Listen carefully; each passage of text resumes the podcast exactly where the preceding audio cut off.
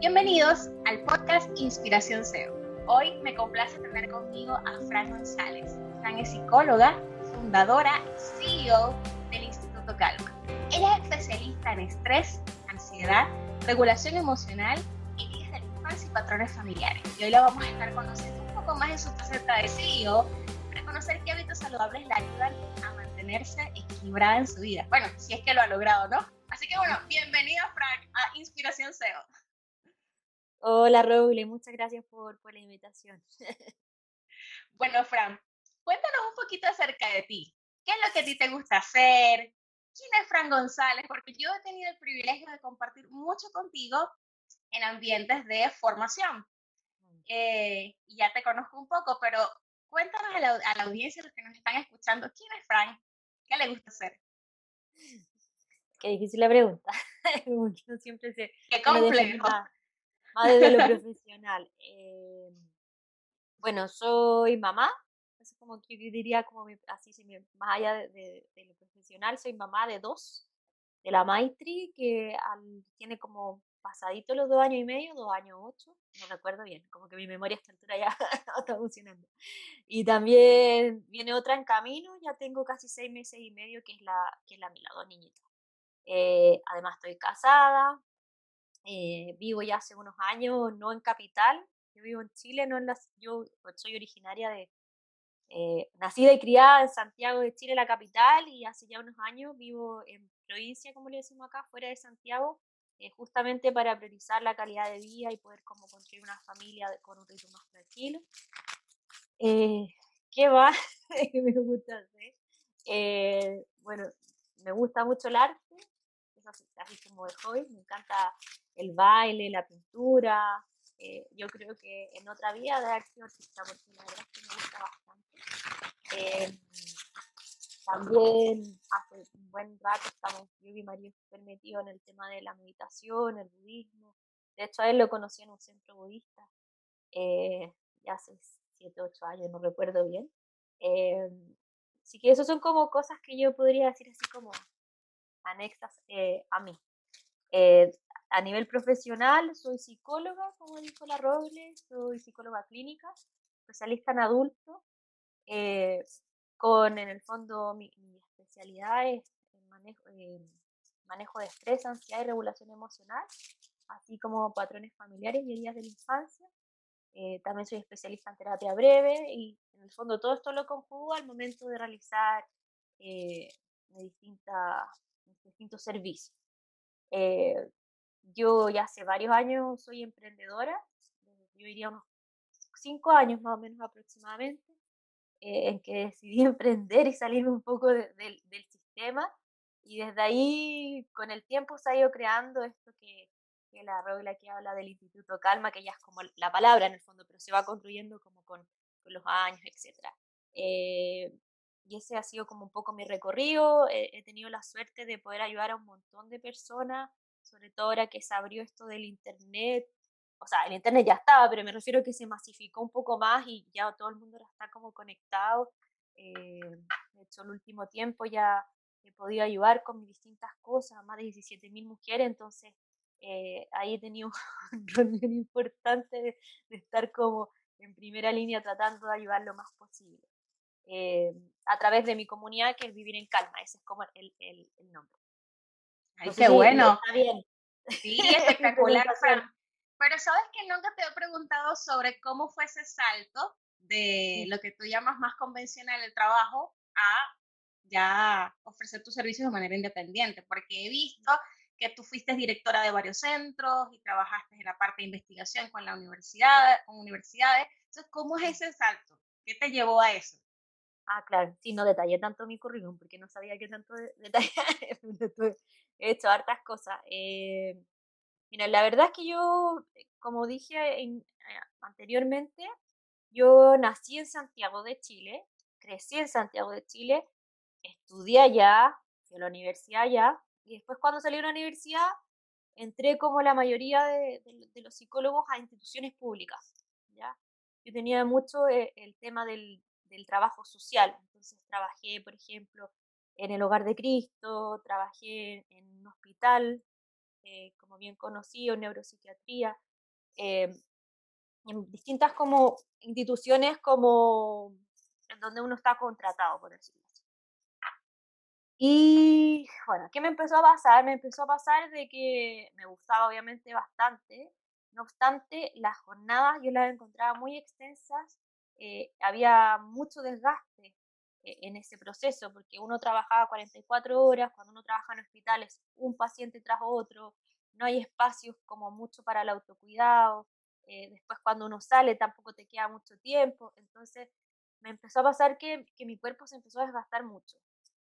Tan así que, por ejemplo, en uno de los trabajos que tuve, que creo que fue no, no fue uno de los últimos, pero fue como algo que para mí hizo como un antes y un después cuando trabajaba en el lugar de Cristo.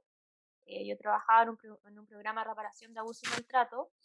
Eh, llevaba ya, por ejemplo, dos años y, y, justo como al año y medio se me cortó la, la, la menstruación y dejé de menstruar por muchos meses.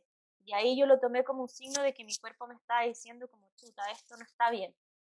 Y ahí yo tomé una decisión importante que yo digo que es como que partió mi camino, no propiamente de crear mi empresa, porque eso ha sido un proceso en el fondo, pero sí de, de crear un estilo de vida diferente, que fue que yo decido renunciar a este trabajo y me voy a vivir fuera de Chile por un año. Eh, en realidad me indefinido, pero me voy a vivir a Asia, como que quería vivir en, en, en un país como aprender un, tener como vivir otra cultura, pero también una cultura que estuviera más orientada hacia el bienestar. En los, los asiáticos tienen como mucha conexión como con el, sobre todo con la espiritualidad, con, con un ritmo de vida en donde, independiente que a veces también tienen hartas cosas, ellos son personas que priorizan mucho la felicidad. Eh, eh, entonces me llamó mucho la atención y ahí yo siento que ese fue como el punto de partida de este proceso de, de vivir en calma eh, que estuvo en paralelo con un proceso personal en donde eh, yo en ese momento estaba muy, muy estresada. Eh, entonces empecé a buscar herramientas para mí. Hice un curso de manejo de estrés basado en mindfulness, me gustó mucho. Encontré que me había ayudado muchísimo. Me, me formé también como instructora y después de eso empieza todo este proceso de toma de conciencia donde ya tomo esta decisión de irme hacia afuera. Me voy este año ir más indefinido, pero al final decí un año. Y a la vuelta eh, empiezo como, como que vivir en calma está muy asociado a un trabajo interno mío. Eh, eh, entonces empiezo como a asistir a un centro de meditación y empiezo un trabajo interno súper, súper potente de, de empezar a mirar todo eso que traía, de por qué me estresaba, qué tenía que ver con mi historia. Y así estuve un buen, buen rato. Y en ese trayecto seguí, iba como que ciclaba, trabajaba contratada como para instituciones, después me volvía independiente y estuve así, yo te diría, unos, unos dos años. Y en ese intertanto fui directora de un centro de meditación también, eh, trabajé en, en, el departamento de, psiquiatría eh, como investigadora y, y, ciclaba. Y luego yo diría el otro salto importante fue cuando eh, con Martín, con mi marido, en el fondo nos, nos casamos, y decidimos venirnos a vivir a, a provincia, a dos horas de, de la ciudad. Eh, yo ahí me vengo sin nada, no tenía, no tenía, trabajo, no tenía nada, pero digo, bueno, esto estoy priorizando, quiero venirme a provincia porque priorizo, quiero tener un estilo de vida más tranquilo, más pausado, porque aquí en Chile pasa que usualmente cuando uno no vive en la capital, sino en provincia, los estilos de vida son diferentes, o sea, todas las personas van a almorzar a sus casas, separa todo de dos a cuatro, por ejemplo, entonces es un espacio para estar en familia, se termina antes, los ritmos son más lentos, las distancias son más cortas, entonces nosotros estamos apostando un poco a eso. Y ahí cuando llego acá a, a Curicó, que es la, que es la ciudad, eh, yo una parte mía no sé qué pasó, que digo ya, yo necesito como empezar de a poco a transmitir esto que yo aprendiendo. Entonces volví a trabajar contratada en un centro eh, pero ahí propongo, a la, a la, dueña del centro le propongo hacer talleres. No sé por qué. Y me aceptó y empecé a hacer talleres de manejo de estrés. Y, y ahí, bueno, eh, estos talleres empezaron a agarrar mucha fuerza, eh, mucha fuerza, mucha fuerza. Bueno, cuento corto, terminé así trabajando como 100% seis meses nomás ahí. Y ahí yo conozco, o sea, no conozco, ya nosotros en esa instancia una tía de Martín, mi marido, eh, nos prestó una casa para vivir. Y esta tía e, es, para mí, yo creo que la, mi admiración máxima como CEO, porque eh, es una persona que le va muy bien, ¿ya? ella logró también hacer su propio negocio, en el caso de ella es como desde la, desde la cereza, le va increíble, pero además está muy orientada al trabajo interno y hace terapias como que ayuda a todos sus trabajadores, les hace terapias gratis, eh, ah, dona, ayuda, y, y, estamos hablando de que le va muy bien, y entonces ella invierte mucho en sus trabajadores y en la calidad de vida de ellos, y también en ayudar a otras personas. Entonces, para mí fue como mi primera mentora, yo diría, como de, sin saberlo en ese momento. Y ahí está esta tía Martín, la tía Marisol, eh, me dice, mira, yo creo que primera vez que alguien me dice, Fran, tú puedes ganar mucho más de lo que estás pensando. Y yo le digo, no, imposible, si yo, porque también estaba como con esa creencia, ¿no sé me dice, te apuesto que aquí fin de año estás ganando él. Y yo dije, no, imposible. Y me dice, no, confía en mí. Eh, y fue la primera persona que yo sentí que puso ficha. Entonces me dice, tú tenés que independizarte, me dice, no, tenés que seguir trabajando ahí, no estás pudiendo desarrollar tu potencial. Mira, vamos lo siguiente. Yo tengo, ella está arrendando una salita para hacer sus terapias. Ella las hacía gratis porque en realidad no necesitaba ganar más, porque ya tenía mucho ingreso con esto del servicio. Me dice, si quieres toma algunos pacientes allá, yo te la presto eh, y puedes partir tus talleres de ahí.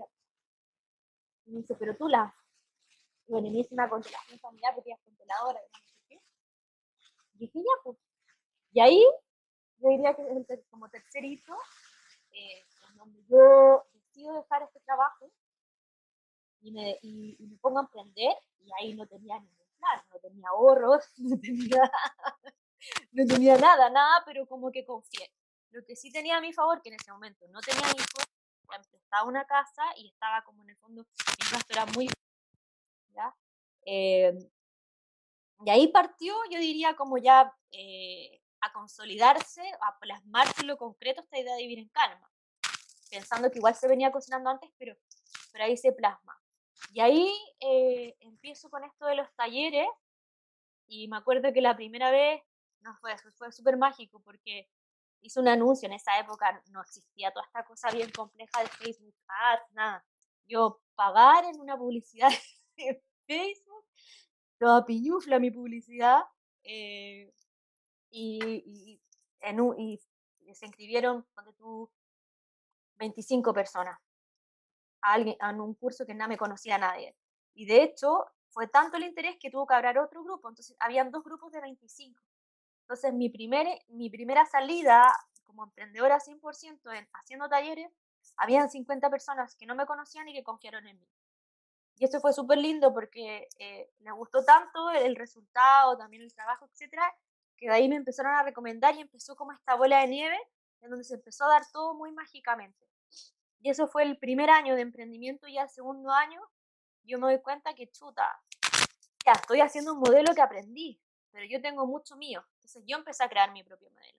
Y ahí nace definitivamente el programa que, que, que es como mi lema, que es vivir en calma, y empieza a armarse todo este cuento y, y ahí, bueno, todos los años empieza, empiezo como a profesionalizar más este tema, empiezo a crear distintos cursos.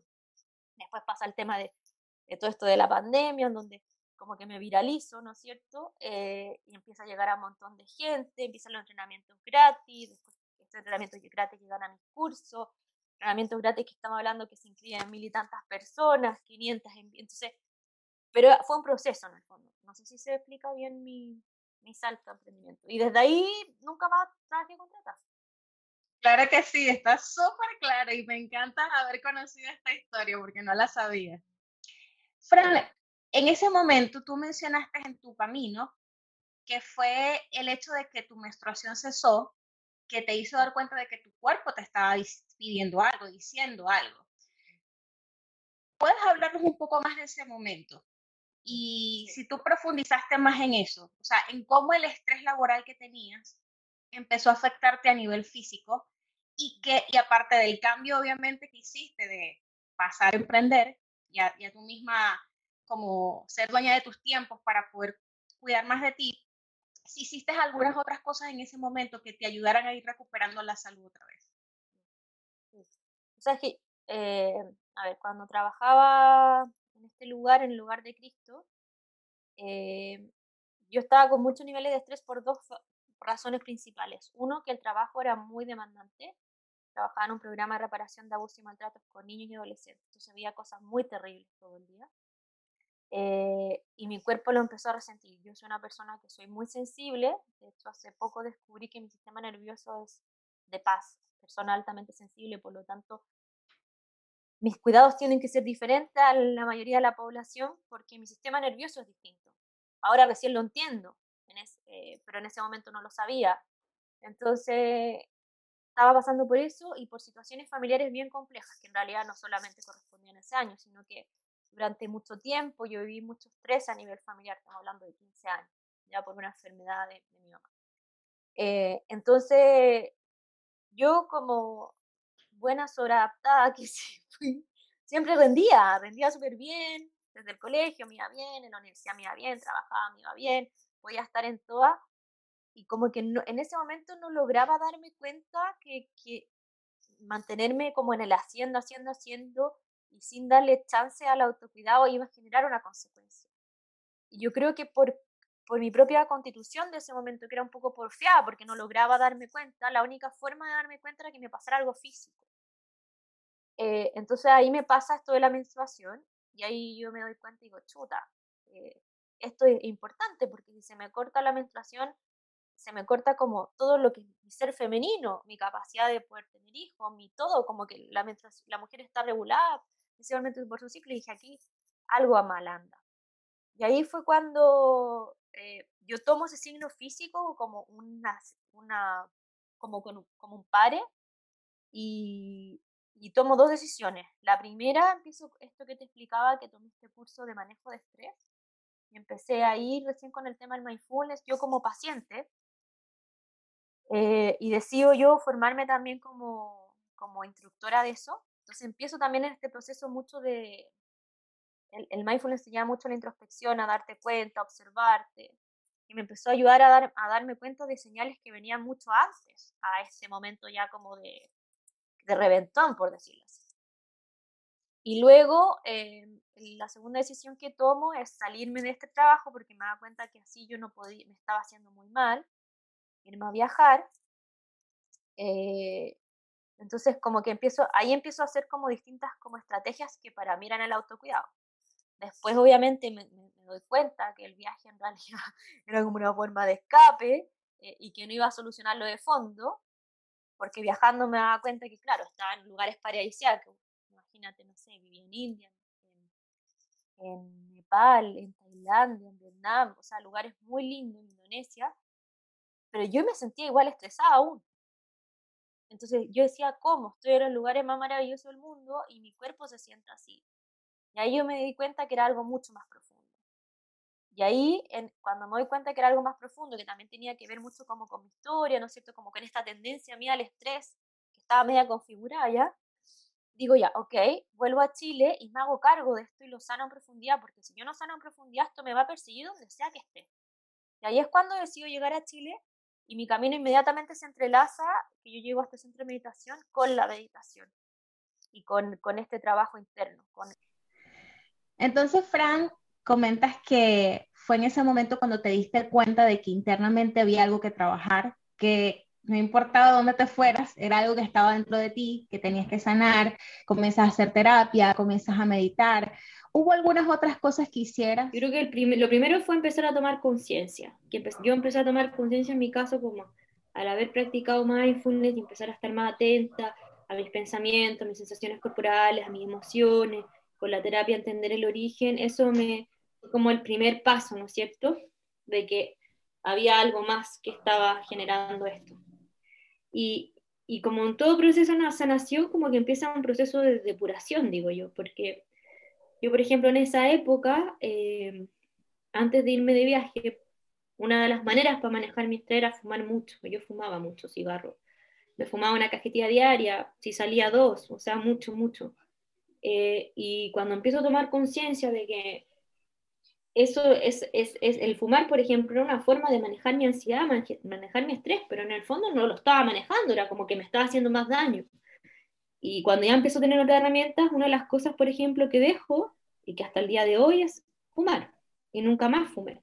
De hecho, recuerdo, fue el 19 de febrero del 2013, que digo, no fumo más y no fumo más. Eh, ese, por ejemplo, fue un, un, despertar importante, porque para mí era una adicción en ese momento. De verdad que me costaba mucho eh, no fumar. Paralelamente hubo como un cambio de alimentación que fue como alineado con, con esto de, de, la toma de conciencia. Eh, ¿En qué sentido? Yo en esa época también, para, para relajarme, tomaba, salía, eh, como mucho, digamos. Eh, no, era muy buena para como andar, no sé cómo se le, como picoteando, como picoteaba todo el día, entonces andaba medio nerviosa y ya para adentro. Eh, cositas, lo que sea y empezó a, que me empezó a ordenar con la alimentación, empecé a ser más consciente de lo que comía, eh, me, empezó a ordenar, de hecho, naturalmente eh, me hice vegetariana. eh, y obviamente ya al tener una alimentación vegetariana todo más saludable, porque está, basada más en, en, lo que es eh, frutas, verduras, yo, yo, como lácteos, huevos, leche, etc. Y fue como, como que fue como todo de la mano. Obviamente eso hizo que mi salud mejorara. Me dejé de resfriar, por ejemplo. Nunca más me resfrié. Tenía un estado okay. físico súper bueno. Eh, y empezó como todo este movimiento que fue como en distintas áreas, desde como, como que partió de adentro hacia afuera. Así yo lo, lo diría en mi caso en particular.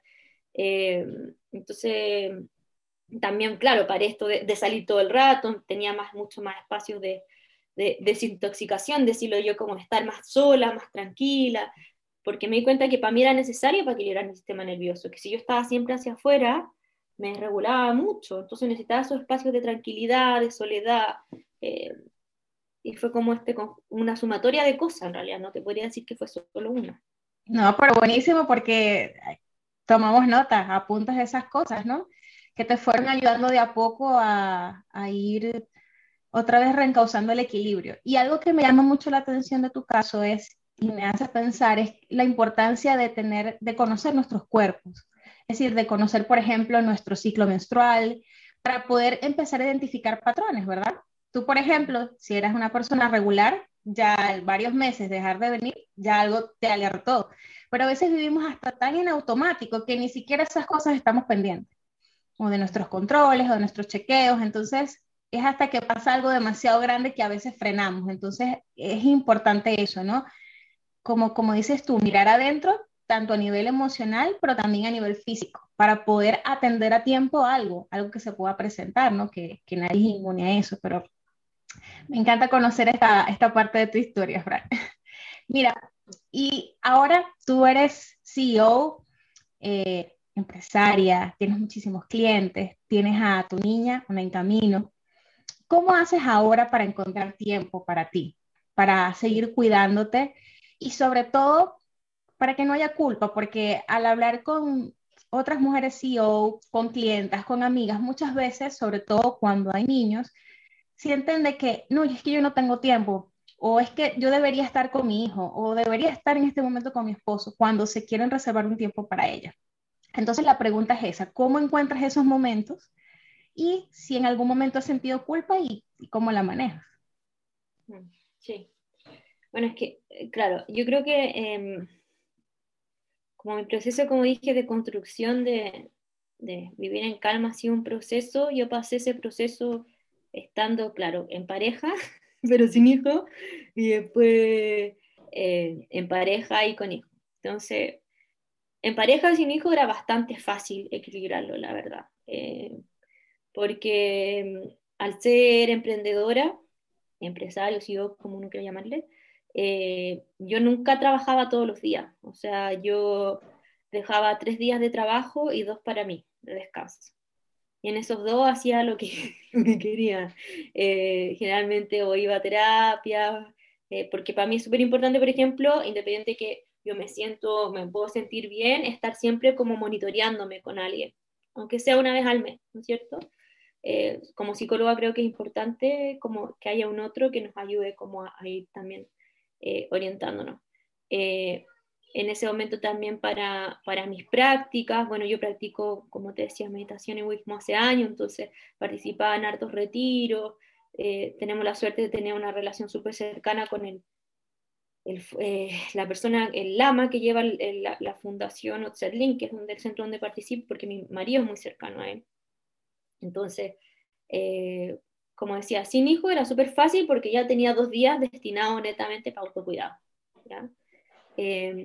ya, me estaba, ya era vegetariana, ya me alimentaba bien, ya no fumaba, eh, ejercicio siempre ha sido como lo que más me ha costado como instaurar, eso como yo te diría como lo que más me ha costado, pero, pero bueno. pica chueca, pero ahí vamos. Sí, desde chica, nunca fui, nunca fui bueno para los deportes, como que, pero, pero bueno, yo como que soy consciente. Eh, entonces ahí era súper fácil en realidad y como que yo diría que fue como un periodo así como de que me regulaba bastante bien en, en todo. Luego ya embarazada se sostiene más o menos parecido porque mi primer embarazo fue súper bueno y se podía mantener también esto. Y, yo creo que aquí como el cambio más importante fue como el ajuste que tuvimos que hacer cuando nace nuestra primera hija. Y que además no, bueno, el primer año no, eh, no estábamos en pandemia, pero el segundo y tercer año, porque ya va para los tres, estuvimos eh, sumados a la pandemia. Y yo creo que ahí algo que fue eh, crucial fue fueron varias decisiones que tomé. De partida, la número uno, que yo me tomé un postnatal largo. ¿ya? Eh, a pesar de que yo tenía todo esto ya dando, armando, dando vuelta, eh, yo no retomé mi primera actividad hasta los nueve meses de mi hija. ¿ya? Eh, y ahí tampoco partí con, con, todo, partí haciendo poquitas cosas. Y recién cuando la maestría tenía un año y medio, más o menos, poquito menos, yo vuelvo a retomar como un ritmo constante de trabajo. Y para mí en particular, porque yo creo para todas las mujeres distinto, fue súper necesario, porque a mí, yo también una de las cosas que he descubierto que a mí me cuesta el tema de los, los cambios, como que me demoro un tiempo en acoplarme, en, en como agarrarle el ritmo. Entonces fue necesario como para ir como, como aprendiendo esta nueva forma de estar en el mundo, porque es súper distinto con o sin hijos. Sobre todo que eh, la madre usualmente se ve más demandada emocionalmente. Eso fue súper importante. Y lo segundo fue que cuando yo ya decido retomar como el ritmo más... Nunca tuve el ritmo que tenía antes, porque no es imposible, y sobre todo en pandemia. De hecho, yo trabajo 3-4 horas diarias, eso es lo máximo que yo puedo trabajar. Eh, fue tener, como con Martín, mi marido, estamos divididos 50 y 50 tengo, eh, no, no sé, no diría la suerte, yo creo que elegí a una persona en donde él está muy involucrado en la crianza, como yo creo que debe ser. Por lo tanto, nosotros funcionamos así. Si, por ejemplo, acepto, por ejemplo, hoy día que, claro, nos descuadro todo, pero usualmente es, eh, cuando estamos así, pandemia total, es, si yo, por ejemplo, trabajo en la mañana, Martín cuida a la Maitri. Y después, yo en la tarde, yo la cuido y él trabaja. Entonces, eso permite en que tú sabéis que ese momento que tú tenías es tuyo, en el fondo. Eh, y ahí tenéis que distribuir, bueno, ¿cómo lo distribuyo no solo para el trabajo, para también para mis cosas, etcétera? Y, eh, y el otro tiempo para, ok, o sea, dedicado a, a, tu hija. Y así nos dividimos todo. Y eso ayudó bastante a sostener el autocuidado. Eh, también otra de las cosas que, que hemos instaurado es como Así uno sabe, así también se disminuye la culpa, porque yo sé que, por ejemplo, estoy trabajando, estoy trabajando, pero después yo tengo ese espacio que no es menor, un buen rato con mi hija. ¿Ya? Entonces no me siento culpable de tratar, porque pues, hemos decidido de estar todo un, bloque, por decirlo así, como con ella. Em, también otra cosa que, que, que, que, yo al menos, por ejemplo, eh, ahora eh, con el segundo embarazo ha sido un poco más complicado porque el cuerpo empieza como no no estar tan a tu, como que empieza a pesar más, entonces hace todo más difícil y con claro.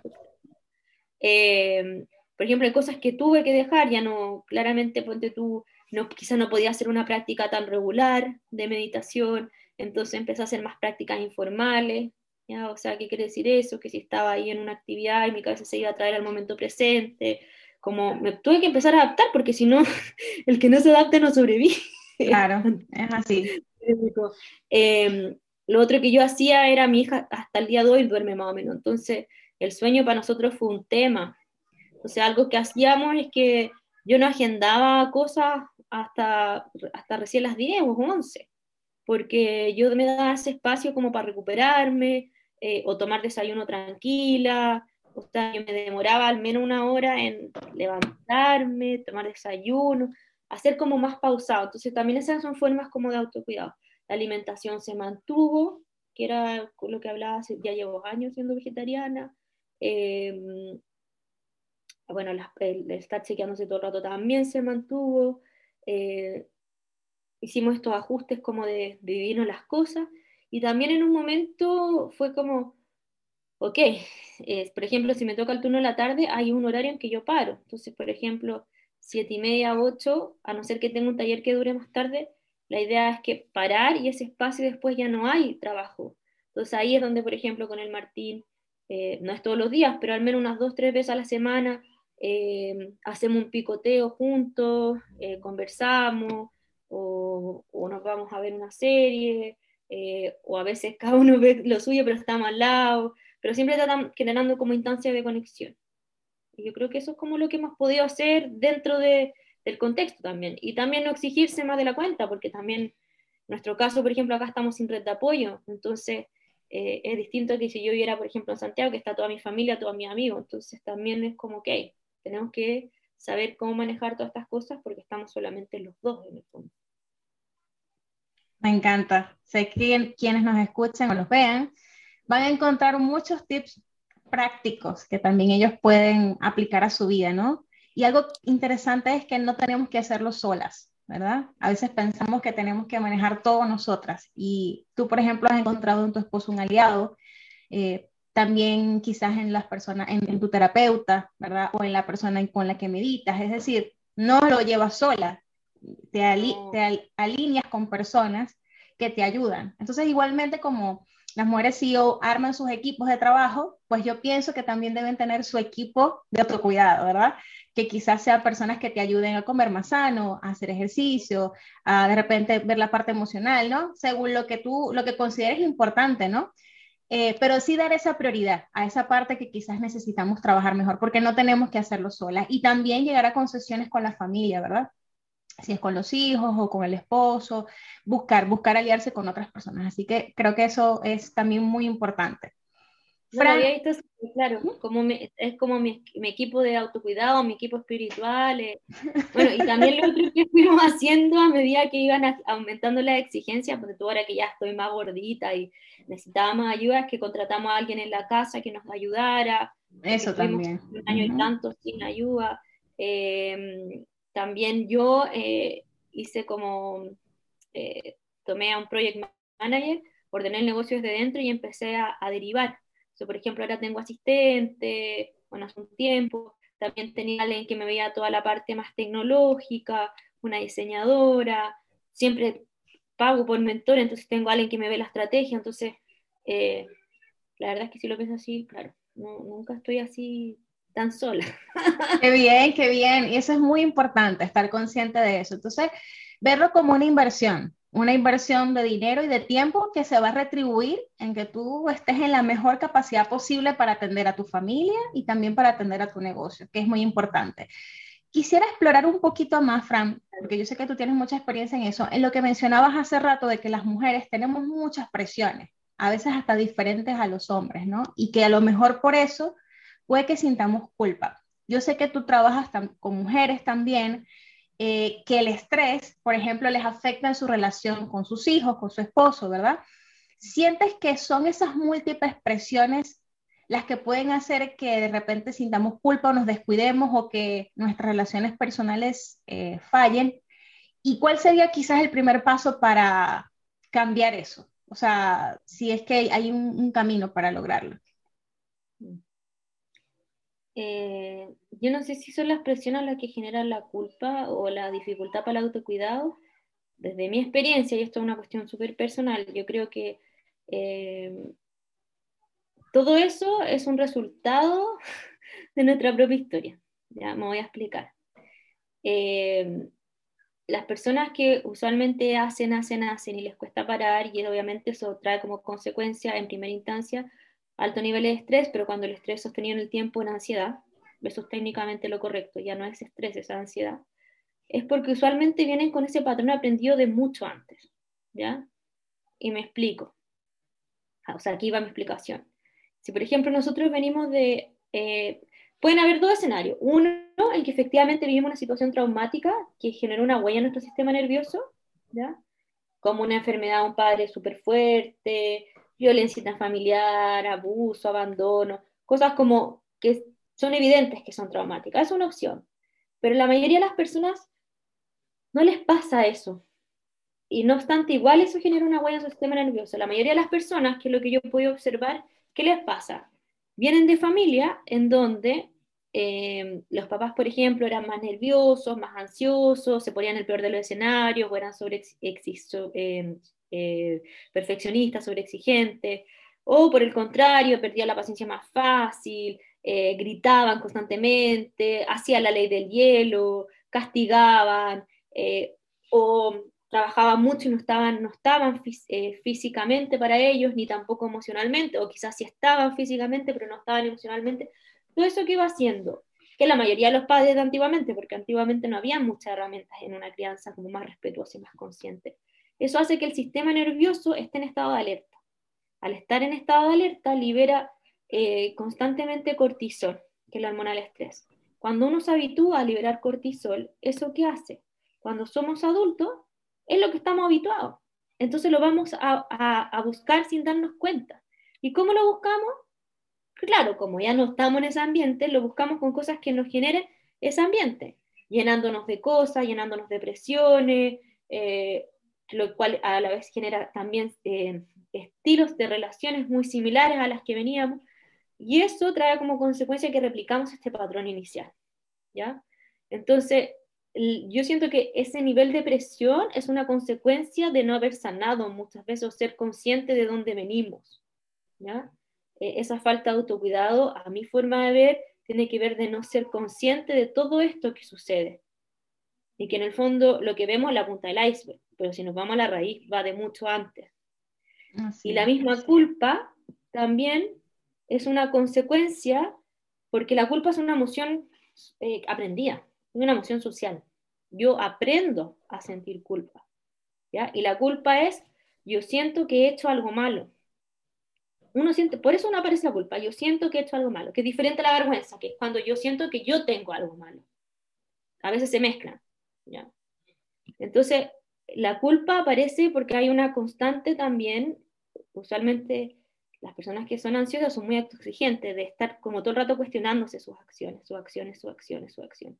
Y eso también tiene que ver muchas veces con de esta falta de, ok, de entendimiento de dónde viene, de pararlo mucho antes y también de haber internalizado sin darse cuenta, quizás a un papá o una mamá también, que estaba ahí todo el rato, esa vocecita diciéndole que no era suficiente, que hay algo que, que no está haciendo bien, porque usualmente una persona autoexigente eh, también es aprendido, ¿sí?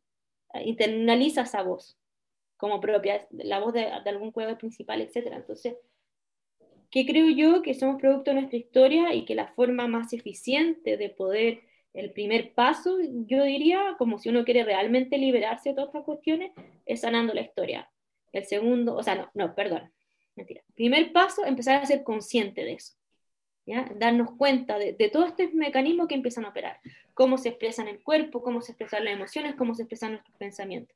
Por eso, por ejemplo, el mindfulness y la meditación es un súper aliado, porque nos empieza, uno empieza a tomar conciencia. Segundo paso, ok, tomo conciencia, pero entiendo la raíz de dónde viene, qué es lo que está hablando. Y tercer paso, ahí yo ya empiezo a empezar a hacer cosas. ¿ya? Empiezo a hacer cosas que estén alineadas a este entendimiento. Empiezo a cambiar cosas. También hay que, aquí hay que, yo creo que es muy importante el aprender a regularse emocionalmente, eh, el hacer cosas también desde, desde, afuera, ¿no es cierto? Hábitos, que no está desde la alimentación, porque está todo conectado. Yo me alimento bien, y eso va a tener una respuesta en mi salud emocional y mental, ¿no es cierto? Yo duermo bien y lo mismo, yo me ejercito y lo mismo. Vamos desde cosas como súper concretas externas a hacer cosas concretas internas, desde la capacidad de regularme emocionalmente, de ser amable conmigo misma, de ser compasiva conmigo misma, que si me caigo, ¿qué? No importa, me vuelvo a parar, entiendo que a todos nos pasa.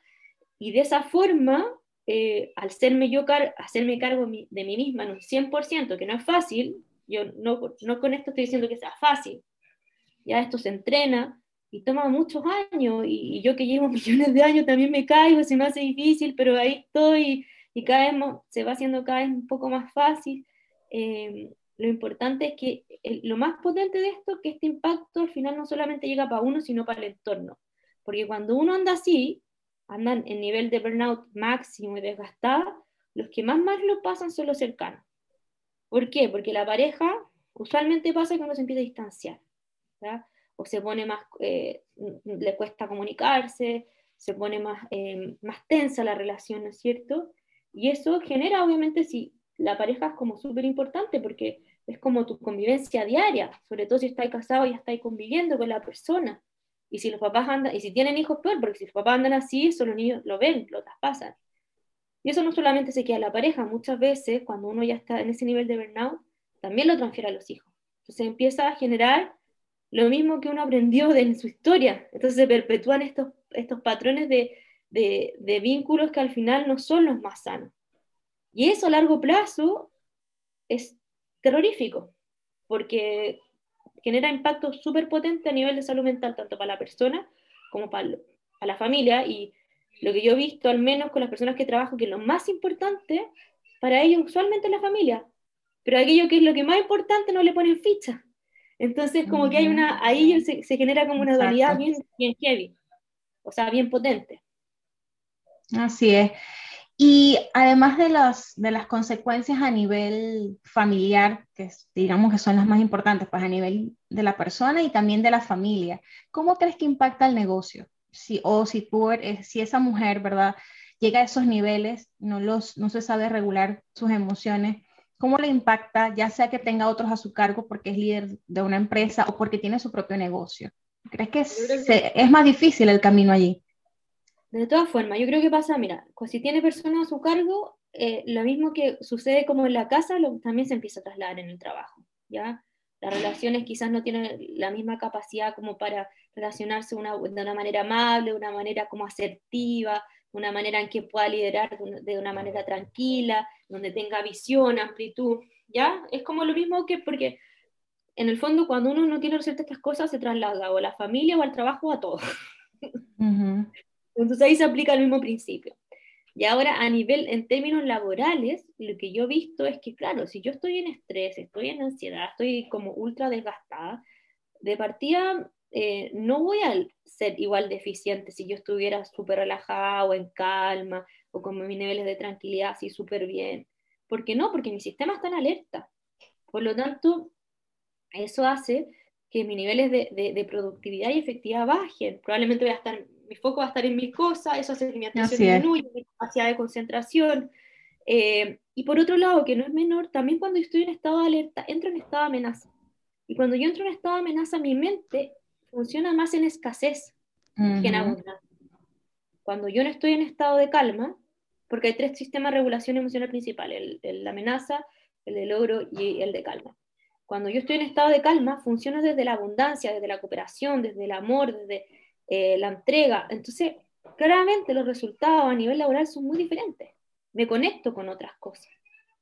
Entonces, en amenaza vienen mis creencias limitantes, vienen estos estados de escasez, viene el, entramparme en cosas y de costar verlas con visión. Eh, entonces, trae unas consecuencias como que al final en distintos niveles, ¿sí? Y, por eso yo concuerdo con la frase que tú decís, como uno mismo es su mayor activo, porque en el fondo yo estoy bien, que es el primer paso, y todo el resto es como el efecto dominó. Así es. Pero necesito tener esa conciencia porque incluso los negocios, mucha, y lo que yo he visto en mí, empiezan a llegar a techos cuando uno entra en estos estados y muchas veces esos techos, sí, hay muchas condiciones que también escapan a nosotros, y no podemos, nosotros no somos los responsables 100% del negocio, ¿no es cierto? Te afecto pandemia, un montón de cosas que, que van sucediendo pero también muchas veces el negocio también tiene que ver con factores nuestros. Entonces, si yo, por ejemplo, ando muy estresada, eh, empiezan a aparecer ciertas creencias limitantes, el negocio se estanca también muchas veces. Pero yo tomo conciencia, libero, pa, sigo avanzando. ¿Sí? ¿Se, entiende? Sí, totalmente, totalmente. Tienes toda la razón y creo que esto le va a dar claridad, ¿verdad? A quienes nos escuchan para saber cómo arrancar, ¿verdad? Cómo tomar conciencia. A veces puede ser un proceso que, que de miedo, que no sepamos cómo hacerlo, pero creo que es un buen primer paso, tomar conciencia de ese impacto, que a la larga el costo de no parar, de no mirarte y de no trabajarte va a ser muchísimo mayor a, a seguir. O sea, porque al final no vas a ver resultado, entonces... O sea, Roble, yo te diría, en, en, mi caso particular, que mis mayores saltos a nivel de, del negocio, por decirlo así, ha sido mientras más yo he invertido en mi trabajo personal. Ha ido de la mano. Mientras más yo me trabajo personalmente y suelto mis propias eh, creencias, historias, bla, bla, bla, y me cuido, el negocio aumenta. Y aumenta no solamente en impacto y en llegar a gente y en cantidad de clientes, sino también en facturación, en un montón de cosas.